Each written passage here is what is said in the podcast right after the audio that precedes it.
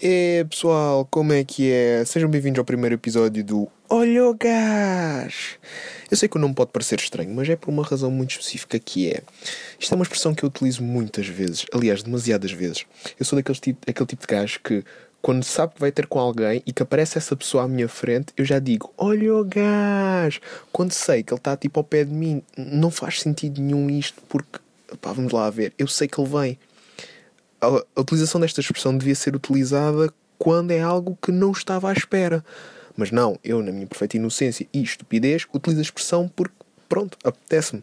Então achei por bem dar o nome ao meu podcast deste, desta expressão há inúmeros podcasts assim, tipo, que, com cenas que um gajo diz e, e que não gosta ou que gosta. Pá, tanta merda mesmo. E basicamente é isto. Eh, o nome surge mais por causa disso. E agora estão a perguntar, então, mas o que é que se vai tratar isto? Então, isto é muito simples. Isto, basicamente, é um podcast onde eu, Alexandre Venceslau Santos, na minha perfeita inocência, vou reclamar e falar de tudo. Ao contrário daquilo que eu faço no Algoria, aqui não há guião. Aqui não tem nada, nada, nada feito. Aliás, muito provavelmente vocês vão me ouvir a mijar, a beber, a comer, ao computador a fazer qualquer merda enquanto estou aqui a gravar isto. E o melhor de tudo é que eu vou estar a reclamar sobre cenas que vão acontecer, se calhar no momento, ou até mesmo, sei lá, enquanto estou deitado na cama, como é, o, como é o caso, que eu gosto mesmo a olhar para a minha perna extremamente cabeluda enquanto estou a gravar isto. E sim, eu acho, acho bem, porque vamos lá ver é visual e nada bate um podcast que deixe imagens, tipo, não digo bem imagens, digo cicatrizes nas pessoas, como é o caso. E agora vocês estão-se a questionar: ok, tudo bem, podes fazer isso à vontade, mas o som está uma merda. Eu digo: Sim, está, porque eu estou a gravar isto como um telemóvel. Porque, ao contrário do que as pessoas pensam, eu não tenho dinheiro, eu não, não faço nada da vida. Eu, eu sou aquele gajo que muito provavelmente consegue um euro para pagar uma Imperial a mim próprio e já começa a pensar: hum, não devia ter gasto aquele euro naquela Imperial, eu podia ter gasto esse dinheiro em comida. Não é que me falte comida, mas há coisas que eu simplesmente não vou gastar dinheiro por enquanto, como por exemplo um gravador. Quem sabe um dia, se quiser alguém quiser me participar, ajudar a comprar um, estão à vontade. Não digo que não, mas pronto, é isso. E basicamente é isso. O podcast vai ser isso todas as semanas. Às vezes posso ter alguém. Isto vai ser muito assim, estilo guerrilha. Não, não vou ter estúdios, não vou ter muito, não vai ter edição, não, não vou fazer nada de especial. Não vai haver sequer música de entrada. Vai ser apenas eu a falar para o meu telemóvel, feito parvo. O melhor de tudo é que isto pode acontecer ou no meu quarto, como é o caso deste primeiro episódio, pode acontecer na rua, num café, onde vou fazer figura de urso, e também pode acontecer, se calhar, não sei, num carro com amigos. Sim, realmente até bem pensado. Fazemos um gravar um episódio disto num carro onde tem um ar-condicionado ligado, assim um dia de frio, que é para depois nós estarmos naquela de hum, quentinho e estar aquele bafo, aquele calor humano que já dá enjoos só de cheirar. Bom, então, mas Porquê este primeiro episódio? O que é que eu vou falar neste primeiro episódio? Bom, neste primeiro episódio achei por bem falarmos sobre. Hum, que tal a minha vinda para Lisboa? Como todos sabem, eu sou algarvio, assim como todo o pessoal do Cabo Cinético. Mas a minha história, aquilo que eu quero contar é algo mais pessoal. E eu, eu, eu passo já a explicar. Eu, eu vim para Lisboa já no início do ano, do ano passado. E, uh, e foi para fazer um estágio, como já, já tinha dito. E, e depois voltei no verão para o, para o Algarve, fazer a minha vida, para trabalhar, ganhar o meu. E voltei em setembro para continuar os meus estudos. Estou a tirar um mestrado e tudo, inclusive. E, e quando eu vim para Lisboa, eu já tinha uma ideia de como é que era viver em Lisboa. Já tive o meu stress de perder-me nas ruas, porque, ao contrário daquilo que as pessoas pensam, Lisboa realmente é um bocado de labirinto. Eu juro, eu nunca vi tanta escada na minha vida que eu não fosse estar a lado nenhum. Aliás, até vai dar ao mesmo sítio. E eu acho isto tão, mas tão aberrante. Eu juro, eu não sei como é que é possível uma pessoa estar a andar e parar umas escadas e depois não sabe de onde é que elas saem. Eu, eu juro, eu, eu, tipo, eu gosto de indicações, eu gosto de me perder, mas perder que é bem, tipo, não sou daqueles gajos que é vamos nos perder, mas não no sentido das drogas nem do álcool, é mesmo tipo perder em termos de localização geográfica, porque eu gosto de estar localizado entre aspas, saber onde é que eu estou nem que seja tipo uma placa enorme a dizer estás aqui e eu assim, ok, mas onde? Assim como no metro, tipo, uma pessoa sabe a linha que está, mas diz lá, você está aqui, tipo, ok, fixe, e diz uma localização na cidade, porque é muito importante para uma pessoa saber a localização da paragem do metro onde tu estás dentro da cidade, porque aquilo que tu vais ver numa paragem de metro enquanto esperas pelo metro é as vistas da cidade. Não faz sentido nenhum isso, desculpem lá. E depois é outra coisa de Lisboa que, é, que eu não percebo, que faz-me da confusão, que é as pessoas aqui não têm noção de nada, juro. Eu explico já porquê eu tirei a minha carta aqui em Lisboa. E uma das coisas que eu já que eu me percebi, que eu me percebi foi que quando eu estou a andar na rua, uma coisa é certa, as pessoas não sabem parar nos sinais vermelhos. É então está sempre, como é que eu posso dizer? Verde tinto. Ah, está verde tinto. Portanto, passa. Quando está verde para nós, peões, as pessoas uh, realmente passam. E tipo, nós que nos caguemos, que fiquemos ali no meio da estrada, borrados de medo, tipo, o que acabou de acontecer? O que é que me passou um range rover aqui ao lado? Eu quase que ia morrendo. Quando só querias passar para o outro lado para apanhar o comboio, o autocarro, até mesmo para ir ter com a tua namorada. Mas não é o caso. Eu juro, sempre que estou numa passadeira à espera da minha vez para passar, há sempre um gajo que vem a 500 a hora, ali, só mesmo para me dar um cagaço descomunal. Mas não, não sei se é isso que ele quer fazer. Eu acho que o gajo está tipo com pressa. Ok, toda a gente tem pressa para ir aos sítios que quer, mas é pá, foda-se. Pode simplesmente tipo aguardar um pouco. Eu só quero passar para o outro lado, não quero. É só 3, 4 passos, não é mais nada que isso. Mas não, as pessoas têm que acelerar a 500 a hora e para mostrar que isso é algo grande e não sei o quê, tem que mostrar o carro. Especialmente quando uma pessoa está numa passadeira. É que isso não faz sentido nenhum. Juro-te, as pessoas não, não têm noção dessas coisas. E, especialmente até quando está a conduzir. Eu, como tirei a minha carta aqui em Lisboa, eu aprendi muito isso que é. Eu estava a conduzir no carro da escola e o meu instrutor disse-me sempre, quando vejo um sinal verde, avança. Quando está amarelo, abrandas e paras. Porque vai logo ficar vermelho. Eu, ok, tranquilo, é isso que eu vou fazer. Foi isso que eu sempre fiz. Acontece que sempre que eu fazia isso, havia três ou quatro marmelos que, sabendo que este, que este carro era um carro de, de instrução, buzinavam ou até mesmo paravam ao meu lado e começavam a dizer: Tão caralho, porque é que estás a parar o carro? Não vês que estava amarelo? E eu, tipo, mas eu estou a aprender a conduzir, é normal que eu faça aquilo que o meu instrutor me esteja a dizer nas aulas. Mas não, as pessoas pensam que eu tenho que ter autonomia suficiente para arrancar a 500, que é para passar o amarelo, o vermelho que se caga, e o meu instrutor aqui ao lado. Juro, eu não sei o que, é que as pessoas têm na cabeça quando pensam que uma pessoa pode fazer aquilo que quiser numa aula de condução. Não pode. É, é, tipo, é até ao exame tu tens que fazer tudo aquilo que te dizem. Porque se tu fores fazer o contrário, estás bem lixado. E vocês acabaram de ouvir o, o guinchar da minha cama, o que é sempre bem interessante. Ai, até me lijei. E pronto, é isso. Eu acho que. Acho que é parvo, acho que as pessoas a conduzir, mas eu acho que já não, não, não é só em Lisboa, porque lá no Algarve nós temos trânsito, mas é mais tipo no verão. E isso é, é muito curioso, porque durante esse tempo, esse verão algarvio, tu não sabes onde é que tu estás. Tu tens tanto trânsito, mas tanto trânsito que é incrível. Tu, ora estás uh, a caminho de casa, tipo, imaginemos que é um caminho de 5 minutos a pé passa-te com 500 carros pela frente, tu ficas tipo a olhar, what the fuck, o que é que acabou de acontecer? E é isso. E é essa coisa que, que, que acontece que tu ficas tipo, epá, mas de onde é que vieram estes carros todos? Juro, nunca há estacionamento ao pé da tua casa. Aquilo que sempre teve vazio, que é aquele teu lugar onde tu guardas o teu carro, os teus pais guardam o carro, deixa de existir. Porquê? Porque há sempre um gajo que veio de férias que assume aquilo que é dele. Ok, isto é meu, encontrei é meu, achado, não é roubado. Não, Epá, mas qual é a falta de noção das pessoas? Tipo, se o lugar faz parte de uma casa, de uma propriedade privada, porquê é que vocês, que não fazem parte daquilo, têm que lá estacionar? Não faz sentido nenhum. Epá, eu juro as pessoas. A, o pior das pessoas acontece quando elas estão dentro de um carro. As pessoas são horríveis a conduzir. São podem ser as melhores pessoas do mundo, podem mesmo ser as melhores pessoas do mundo, mas não interessa. As pessoas, quando estão dentro de um carro, ganham uma personalidade diferente e tornam-se umas bestas quadradas. E eu falo por mim, porque eu também já fui uma besta quadrada enquanto conduzia. Só não estou a sou agora porque não estou dentro de um carro e porque também já há algum tempo que não conduzo. Mas quando estou dentro de um carro, eu já cheguei ao ponto de estar a olhar para um condutor ao meu lado e começar tipo, aquela filha da mãe. E estava numa aula de condução. Mas claro que não fiz nada, porque tive que me controlar, mas por dentro tive uma vontade de ser uma besta encartada. O que é muito engraçado, porque nós todos assumimos essa personalidade quando estamos dentro de um carro. Especialmente quando estamos a conduzir, achamos que estamos bem ou até estamos bem, e há sempre alguém que faz algo que para nós não está bem ou que não está mesmo bem em termos gerais. Nós assumimos logo a posição de de justiceiro e vamos logo dizer: Tu não devias ser assim, o que é que este gajo está a fazer? Buzinamos, começamos ali a gesticular com os braços, porque é bem engraçado, porque as pessoas quando estão dentro do carro não vão estar aos berros porque ninguém vai ouvir, só quem está dentro do carro é que ouve, se a pessoa não estiver sozinha. Mas se nós estivermos por detrás ou até mesmo à frente, andamos sempre ali a gesticular com os braços e a abanar a cabeça: Então, então, e olhamos tipo para o retrovisor, olhamos para os para quem está à nossa frente e quem olha para nós dentro do carro a fazer isso pensa este gajo é totó da cabeça. Mas não, nós é que estamos a reclamar com outra pessoa. O que é muito engraçado porque nós gostamos sempre de reclamar com outras pessoas. Nós somos aquele tipo de pessoa que diz sempre os outros é que estão mal. Não, não, não quer saber. Eu sei aquilo que eu estou a fazer. Mas tens a carta há 3 anos. E então, não quer dizer nada. Eu já sei, já conduzi muito. E as pessoas têm que sempre assumir o seu lado. As pessoas têm que sempre dizer: não, não, eu é que estou bem, o outro. Nós nunca damos o braço a torcer nessas coisas. E não falo só na condução, acontece em todo lado.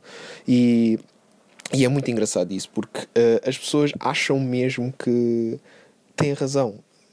As pessoas acreditam mesmo, é pá, não, eu tenho razão, eu sei que tenho razão, mas não, não têm razão. As pessoas não sabem um boi daquilo que estão a fazer, apenas assumem que sabem. E essa assunção é que. Não é assunção, é. Essa coisa de assumir que se fosse a assunção deveria ser a assunção cristas, mas não é essa que eu quero falar, porque essa, essa não vale nada. Desculpem lá a todos os, os, os, os meninos de, do, do CDS. Pá, eu sou antipartidário, isso é verdade. Uh, mas pronto, e acho que é, acho que é isso. E, uh, e depois há, há outras coisas incríveis na vida que é. Hum, como é que eu posso dizer? Uh, tanta coisa incrível na vida, como por exemplo, uma pessoa nunca sabe o que é que faz da vida. Ou seja, não te reparar que há sempre aquele tipo de pessoas que diz sempre: Ah, não sei o que é que eu estou a fazer da minha vida, não sei o que é que vou fazer da minha vida. Estou sempre a reclamar. Isso é muito engraçado, porque este podcast, basicamente, se vou ser eu a reclamar, seja com convidados ou não, e mesmo assim, eu vou estar a reclamar sozinho. E agora vou reclamar das pessoas que reclamam muito, que é o meu caso.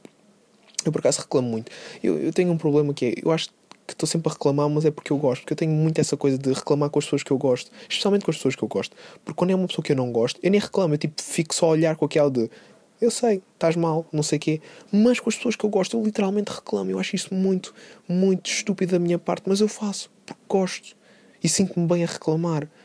É, e é quase isso que me faz crer que eu sou uma besta. Mas em termos gerais, eu sei que sou um ganda cabrão, sou, não tenho problemas nenhum em admitir. Não é em termos de personalidade, porque eu acho que até sou uma boa pessoa quando tem dias, mas em termos gerais, quando toca a reclamar, eu sou sempre uma pessoa que reclama muito. Por exemplo, no outro dia estava a passear com uma amiga minha e eu comecei a reclamar sobre as pessoas que estavam à minha frente. Mas porquê que eu comecei a reclamar? Comecei a reclamar porque eles estavam a andar devagar e eu tenho um passo largo. Eu preciso de, de estar bem dentro das minhas medidas. Eu tenho que ter aquele caminhar que eu sei que é o meu passo. Mas não eu estava a reclamar porque as pessoas estavam a andar lento, eram turistas. Eles eram turistas, estavam ali a ver a cidade e eu estava ali atrás a passar-me dos carreiros porque as pessoas estavam a demorar muito tempo e eu queria, queria ir para o meu sítio e não ia estar a contornar as pessoas porque não conseguia, porque vinha pessoas de um lado e do outro. E isso é como nós estarmos a andar nas escadas rolantes. Tu tens sempre a faixa da esquerda e a faixa da direita, sendo que a faixa da direita é para quem quer estar parado a subir, a faixa da esquerda é para quem quer subir, ou melhor, caminhar pelas escadas rolantes. Mas as pessoas não percebem isso, especialmente os casais. Há casais que uh, uh, ocupam os dois, os dois lados das escadas rolantes e depois quem quer subir tem que estar assim, com licença, com licença, posso passar, posso passar, não sei o quê e, e acabamos sempre por perder tempo. Eu acho isso uma falta de noção tremenda, especialmente porque é assim. Eu acho que também nas passadeiras devia ser assim, que é uma pessoa devia andar e devia ir de acordo, por exemplo, faixa da direita para a frente, faixa da esquerda quem vai estar na faixa da direita seria para descer. E tipo, assim que. É, isto é como na condução. Quando tens aqueles, aquela oportunidadezinha, ultrapassas. Agora, assim como na estrada, tu não vais estar a andar a 20 numa cena de de 50, não, não faz sentido. Uh, eu acho que devias era ter tipo um bom passo, mas claro, os turistas é normal que andem mais devagar, porque querem apreciar as paisagens e tudo mais. Eu não vejo isso. Não sei porquê. Deve ser uma besta do caralho para estar a pensar: pá, estas pessoas, o que é que elas estão aqui a fazer? E eu nem sou daqui, eu nem sou de Lisboa. Eu sou do Algarve e, e mesmo assim estou habituado a isto e, e estou a reclamar. Não sei porquê, pá, não faz sentido nenhum. Epá. Mas pronto. Que é que eu também vou falar mais? Uh, Deixa-me lá ver. Uh, ah, porque não vamos falar sobre futebol? É pá, já, desporto, vamos falar sobre desporto. A gente gosta de desporto, né? Porque se eu for a falar sobre o Super Bowl, duas coisas. Um, vocês vão perceber que eu não percebo um boi dessa porcaria. Dois, eu não percebo um boi dessa porcaria. Três, já acabou. Já acabou há algum tempo. Eu não sei quando é que isto vai estrear. Este episódio tanto faz, não me interessa. Mas a verdade é que o, inter, o interessante agora, e aliás, em Portugal, é mesmo o futebol. Ah, pá, não, não há maneira de dizer que não.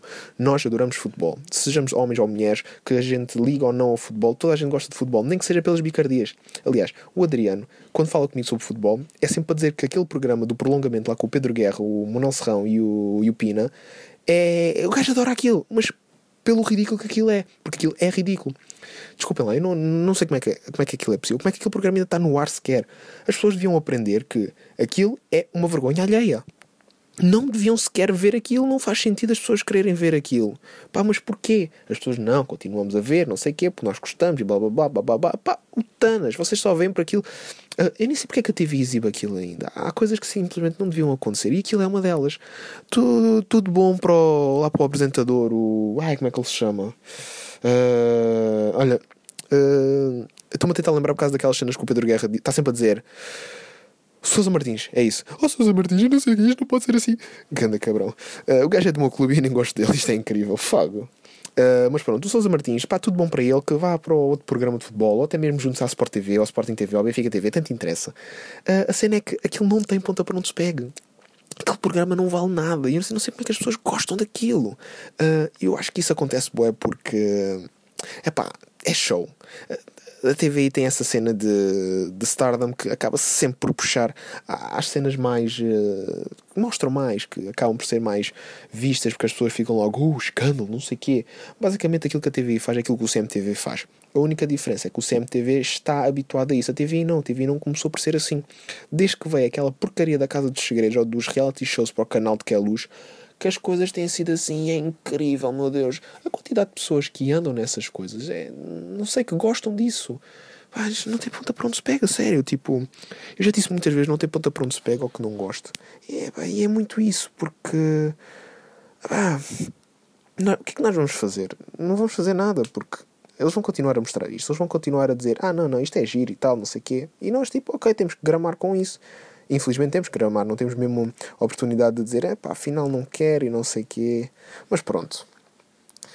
O que é que vai acontecer mais? Futebol. É, e para voltar um bocado também agora ao tema do futebol. Uh, o futebol é, é tudo muito bonito, mas aqui em Portugal mete um bocado de raiva porque nós nunca estamos contentes com nada. Sejamos do Sporting, do Porto ou do Benfica ou até mesmo de outro clube qualquer, nós nunca estamos contentes com nada. Por exemplo, o meu, o meu clube já é campeão há quatro, há quatro épocas. Yeah, estou feliz não sei o quê, é é bom para mim.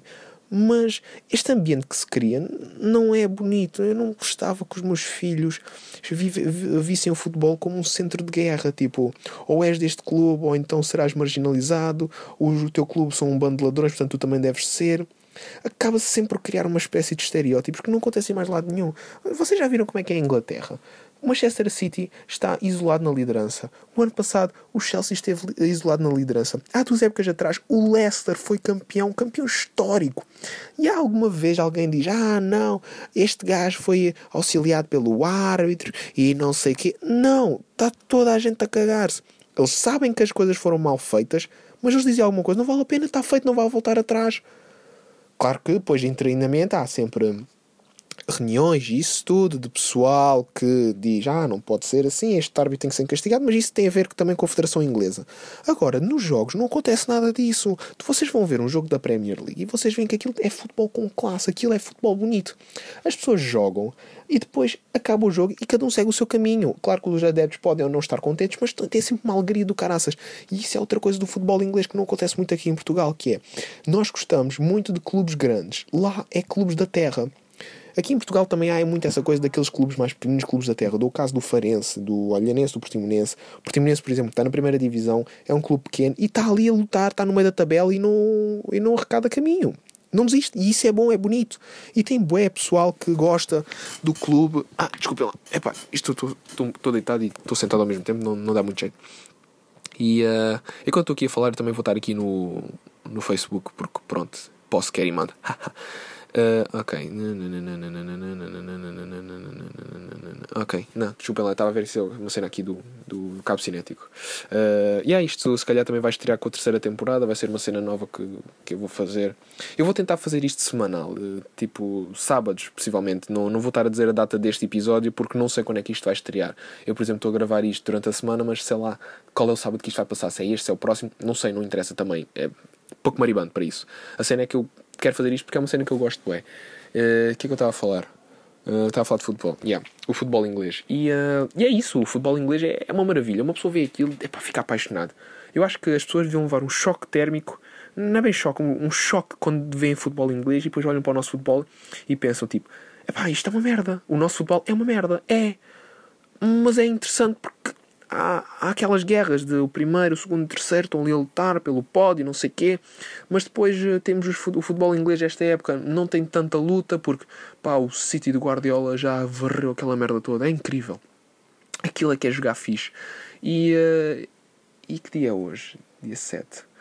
Hum, e a verdade, hoje, hoje dá, ainda por cima, hoje dá um clássico, hoje dá o Porto Sporting para a taça de Portugal.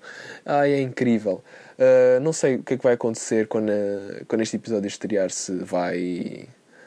Se vai haver uh, comentários. Comentários já sempre, porque é muito engraçado. O futebol português não interessa. Mesmo que tu, o teu clube ganhe bem o jogo, vai sempre haver alguém que diz, vai dizer que foste ajudado e não sei o quê. E agora com esta história do vídeo árbitro acabou por não ajudar muito. Acabou por dar foi pano para mangas para quem quer reclamar com tudo e com todos.